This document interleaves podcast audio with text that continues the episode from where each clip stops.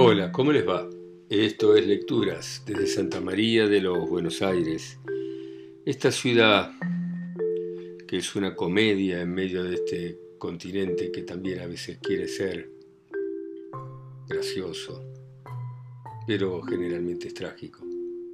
Y vamos a continuar leyendo de la comedia humana de Balzac, el relato La Bolsa que hasta acá narra la historia de un pintor que se ha vuelto exitoso, que se ha encontrado con una muchacha a raíz de una caída que ha sufrido de una escalera. Y la historia sigue de esta manera. Por su última exposición de cuadros, su hijo había ganado la Cruz de la Legión de Honor. Unánimemente los diarios reconocieron aquel talento hasta entonces ignorado y venían todavía llenos de elogios sinceros. Incluso los artistas reconocían a Schiner como un maestro y los comerciantes cubrían sus cuadros de oro. A los 24 años, Hipólito Schiner, a quien su madre había transmitido alma de mujer, había comprendido mejor que nunca cuál era su situación en el mundo. Y queriendo compensar a su madre por los goces de que la sociedad la había privado durante su vida, vivía para ella y esperaba, a fuerza de fortuna y de gloria, verla un día feliz, considerada rica, rodeada de hombres célebres. Schiller había escogido a sus amigos entre hombres honorables y distinguidos, y había sido exigente en la elección de sus relaciones porque quería mejorar todavía más su posición, que ya su talento la había elevado bastante. Al obligarle a permanecer en la soledad aquella madre de pensamientos elevados, el trabajo a que se había dedicado desde la juventud le había permitido conservar creencias hermosas que embellecen los primeros días de vida. Su adolescente alma no ignoraba ninguno de los pudores que hacen del joven un ser aparte, cuyo corazón es feliz y está lleno de poesía, esperanzas vírgenes, pobres a los ojos de la gente que se cree de vuelta de todo, pero profundos justamente por ser sencillos. Estaba dotado de maneras corteses y dulces, esas maneras que tan bien le sientan al alma y que seducen incluso a aquellos que no las entienden. Su aspecto era agradable. Su voz que salía del fondo de su corazón despertaba en todo el mundo sentimientos nobles y demostraba modestia por el candor que tenía su acento.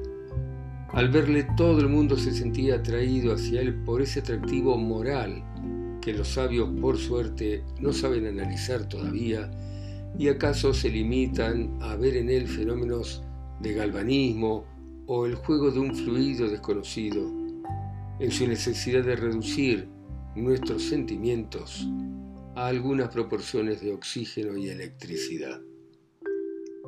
Esos detalles que le permiten comprender a la gente de carácter atrevido o pagadas de sí misma la razón que durante la ausencia del portero, a quien envió a buscar un coche al extremo de la calle de la Magdalena, Hipólito Schiner se abstuviese de hacer a la portera preguntas relacionadas con esas dos personas que con tan buen corazón lo habían llevado a desvelarse tanto por él.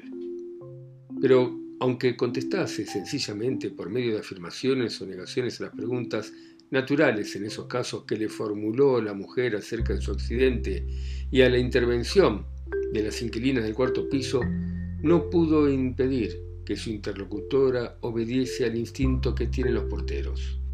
Le contó de las dos desconocidas, de acuerdo a los intereses que tenía y según los juicios escondidos de la portería.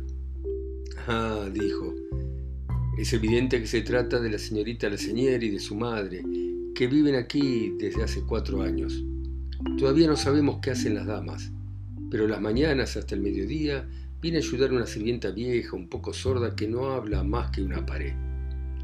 Por la tarde, tres caballeros ancianos o dos condecorados como usted, uno de los cuales tiene criados y coche y que se calcula 70 mil libras de renta, vienen a casa de estas señoras y suelen quedarse con ella hasta muy tarde.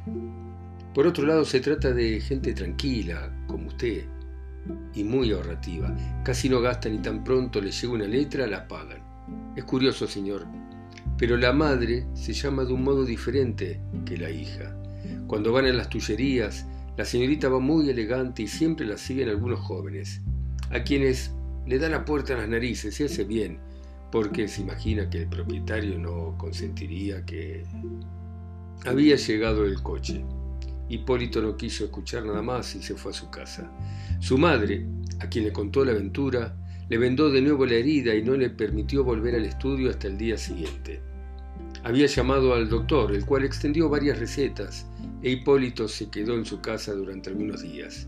Mientras duró esa reclusión, su desocupada imaginación le recordó con viveza, como por fragmentos, los detalles de la escena que fueron posteriores a que perdiera el conocimiento. El perfil de la muchacha se destacaba de manera intensa sobre las tinieblas de su visión anterior y también volvía a ver el rostro ajado de la anciana y le parecía sentir, aún, el contacto de las manos de Adelaida y volvía a evocar un gesto que antes no lo había sorprendido mucho, pero cuya gracia exquisita puso de relieve el recuerdo. Una actitud cualquiera o el sonido de una voz melodiosa, embellecida por la memoria, reaparece luego de repente como esos objetos que sumergidos en el fondo del agua salen a la superficie. Por eso el día en que pudo volver a su trabajo regresó temprano. Pero la visita que sin duda estaba obligado a hacer a las vecinas era la verdadera causa de su prisa, ya que había olvidado por completo los cuadros que había comenzado. En el momento en que nace una pasión, aparecen placeres inexplicables, solamente comprensibles para quienes han amado. Muchas personas sabrán la causa de que el pintor subiera despacio los peldaños del cuarto piso y estarán en el secreto de las palpitaciones que a continuación tomaron rápidamente su corazón cuando descubrió la puerta color marrón del departamento modesto habitado por la señorita Lesenier. Esta muchacha, que no tenía el apellido de su madre, había despertado una simpatía profunda en el corazón del pintor y creía ver entre ella y él semejanzas de posición y la dotaba de las mismas desgracias de su propio origen.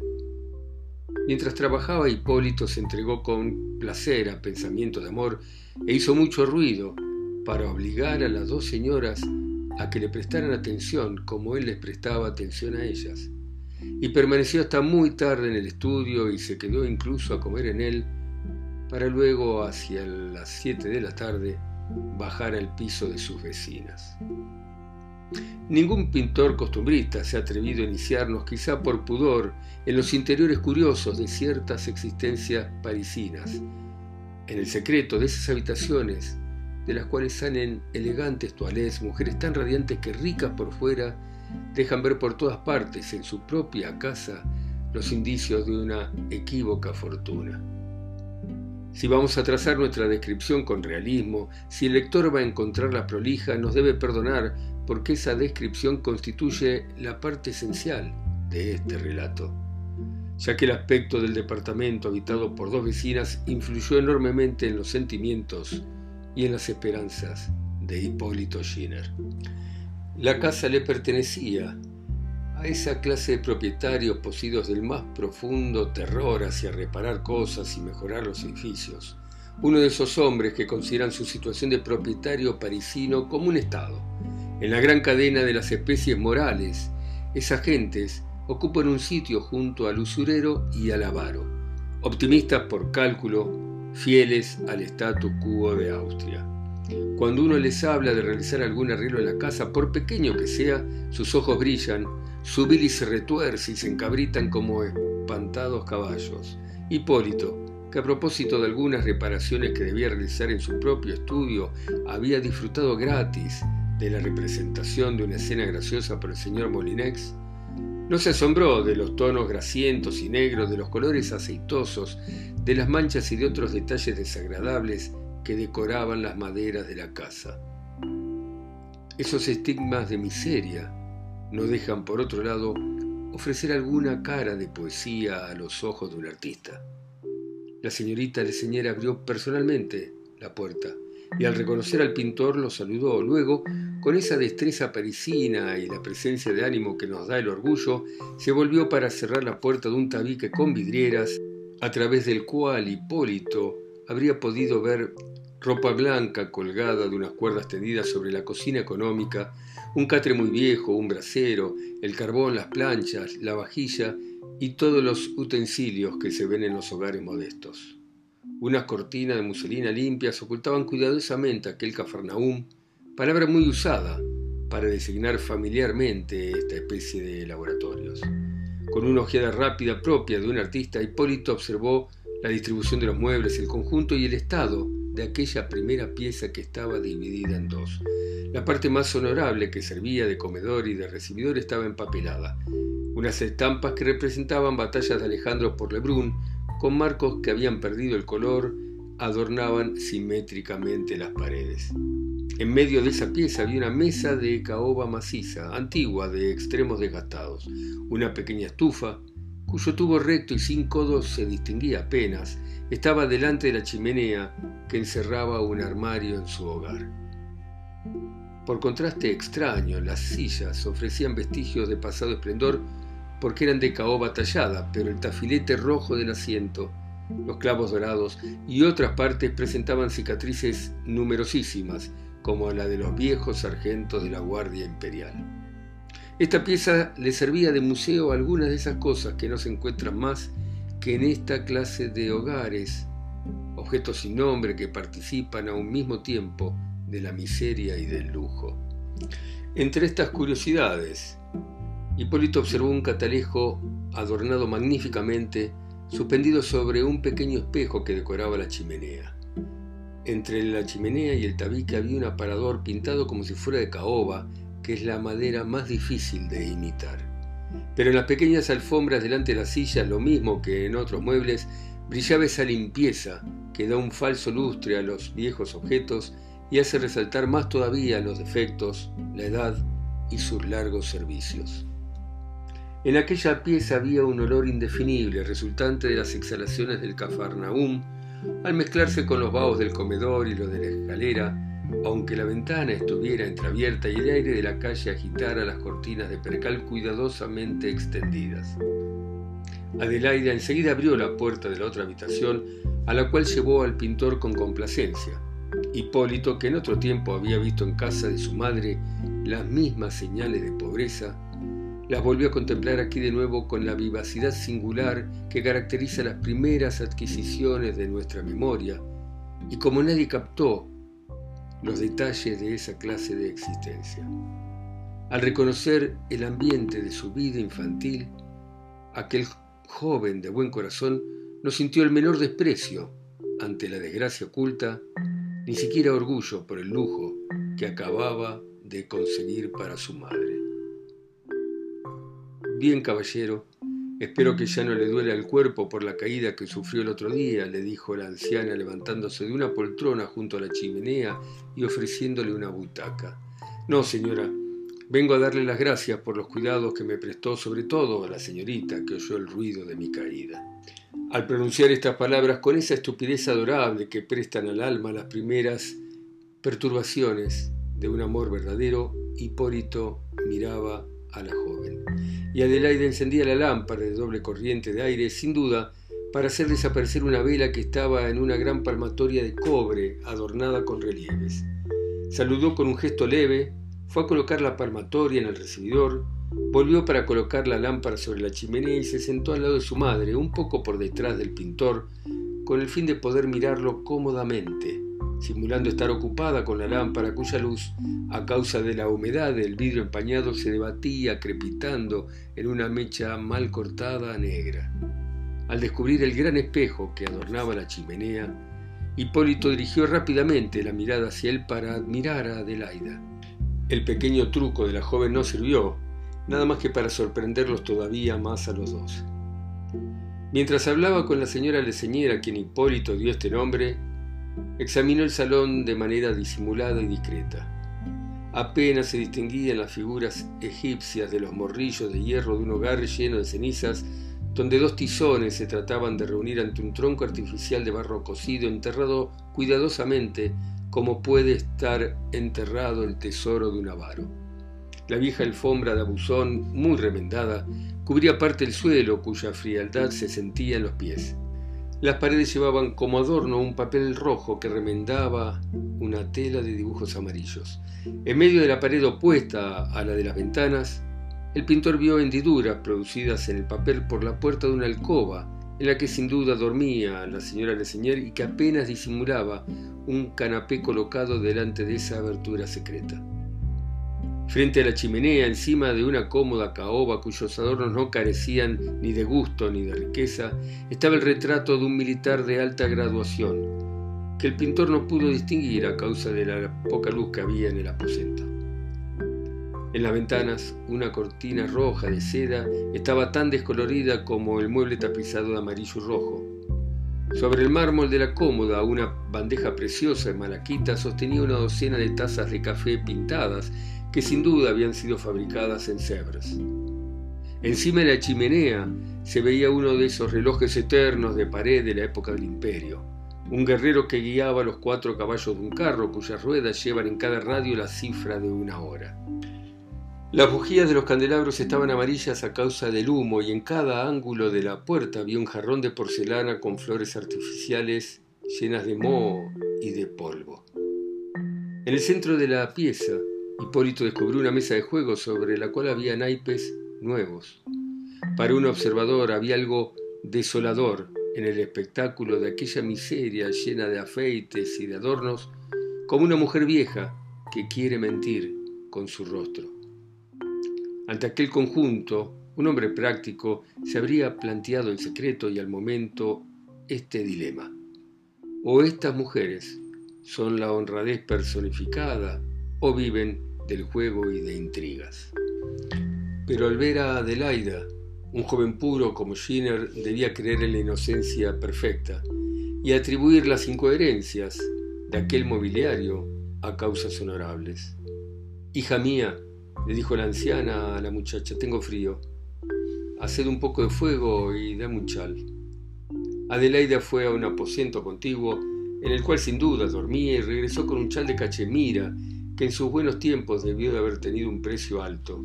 Sus dibujos eran indios, pero viejo y lleno de surcidos, armonizaba con los muebles. La señora del Leseñer se puso el chal con elegancia y habilidad, como una vieja que quiere hacer creer en la verdad de sus palabras. La muchacha corrió con presteza al Cafarnaúm y regresó con un puñado de leña pequeña que echó al fuego para animarlo. Resultaría difícil transcribir la conversación que se desarrolló entre esas tres personas. Guiado por el tacto que casi siempre nos dan las desgracias sufridas durante la infancia, Hipólito no se atrevió a formular ninguna observación sobre la posición de sus vecinas al ver en su alrededor síntomas de una penuria tan poco disimulada. La pregunta más sencilla habría sido indiscreta y solo podría haberse formulado al amparo de una amistad antigua. Sin embargo, el pintor estaba muy conmovido por la miseria oculta y su generosa alma sufría al verla. Pero también sabía que cualquier especie de piedad, incluso la más cercana, puede llegar a ofender, y le molestaba el desacuerdo que había entre sus pensamientos y sus palabras. Las dos mujeres hablaron un momento de pintura, ya que las mujeres adivinan admirablemente la inhibición que nos producen las primeras visitas. Ellas quizás también la experimentan, pero la agudeza de su espíritu les suministra recursos para hacerla cesar.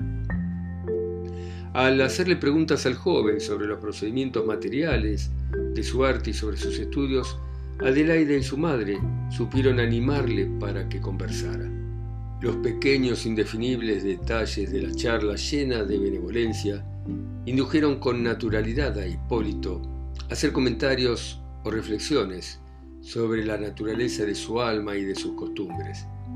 Los pesares habían marchitado prematuramente el rostro de la anciana, que sin duda había sido muy linda en otro tiempo, pero solo quedaban ya los rasgos más conspicuos, los contornos en suma, el esqueleto de una fisonomía cuyo conjunto revelaba delicadeza y mucha gracia en el juego de los ojos, donde aún existía esa expresión peculiar de las mujeres de la vieja corte que sería imposible definir. Aquellos rasgos finos lo mismo podían denotar sentimientos malvados, astucia y malicia femeninas en su más alto grado de perversidad que revelar la delicadeza de un alma hermosa. En efecto, el rostro de la mujer tiene de desconcertante para los observadores vulgares el hecho de que en él es siempre imperceptible la diferencia entre la franqueza y la doblez, entre el genio de la intriga y los impulsos del corazón. El hombre dotado de una vista penetrante adivina los diversos matices que producen una línea curva, un hoyuelo más o menos profundo, una prominencia más o menos saliente o abombada. Formular estos diagnósticos pertenece por entero al dominio de la intuición y solo la intuición nos permite descubrir lo que todos están interesados en ocultar. El rostro de la anciana era como el apartamento que habitaba. Resultaba difícil saber si la miseria encubría vicios o una gran probidad, como averiguar si la madre de Adelaide era una vieja coqueta acostumbrada a calcularlo, pesarlo y venderlo todo, o tal vez era una madre amorosa, llena de amables cualidades y de nobleza. A la edad de Schiner, el primer movimiento del corazón nos lleva a creer en el bien. Por eso, al ver la frente noble y casi desdeñosa de Adelaida, al mirar sus ojos llenos de nobles pensamientos y espiritualidad, respiró, por así decirlo, los perfumes modestos y suaves de la virtud. En el curso de la conversación aprovechó un momento en que hablaron de los retratos como pretexto para examinar el pastel horrible donde todos los colores habían perdido su brillo. Sin duda, conservan esa pintura en atención al parecido, porque del punto de vista artístico vale muy poco, dijo mirando a Adelaida. Fue hecha en Calcuta a gran velocidad, repuso la madre con voz emocionada. Contempló el bosquejo con el profundo abandono que nos dan los felices recuerdos cuando despiertan y caen sobre el corazón como un rocío que hace bien y a cuyas frescas impresiones nos gusta abandonarnos. Pero también hubo en la expresión del rostro de la anciana vestigios de un duelo eterno. Por lo menos así quiso el pintor interpretar la fisonomía y actitud de su vecina, junto a la cual fue a sentarse entonces. Señora, dijo, si transcurre un poco más de tiempo, los colores de este pastel desaparecerán. El retrato va a existir únicamente entonces en su memoria, Ahí verán la figura tan amada, las demás personas no podrán distinguir nada. ¿Me permite que traslade a la tela esa imagen? Quedará fijada de manera más sólida que en el pastel. Por favor, concédame la atención a la circunstancia que somos vecinos y el placer de hacerle este favor. Hay horas en que a un artista le gusta descansar de su trabajo por medio de otros trabajos de menor importancia. Para mí va a ser una gran distracción restaurar esa cabeza. Bueno, muy bien, dejamos acá este relato tan fantástico.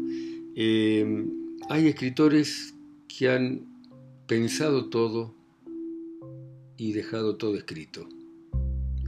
Y Balzac es uno de ellos. Balzac, Proust, Borges. Es tan difícil ser original y ellos lo han sido y aparte han escrito de todo lo que a uno se le pueda ocurrir y han pensado todo lo que uno puede pensar. Bueno, muchas gracias a ustedes que me escuchan en sus países, ciudades, sus continentes. A mí que estoy en este continente perdido acá en el sur solo, en Santa María de los Buenos Aires. Chao.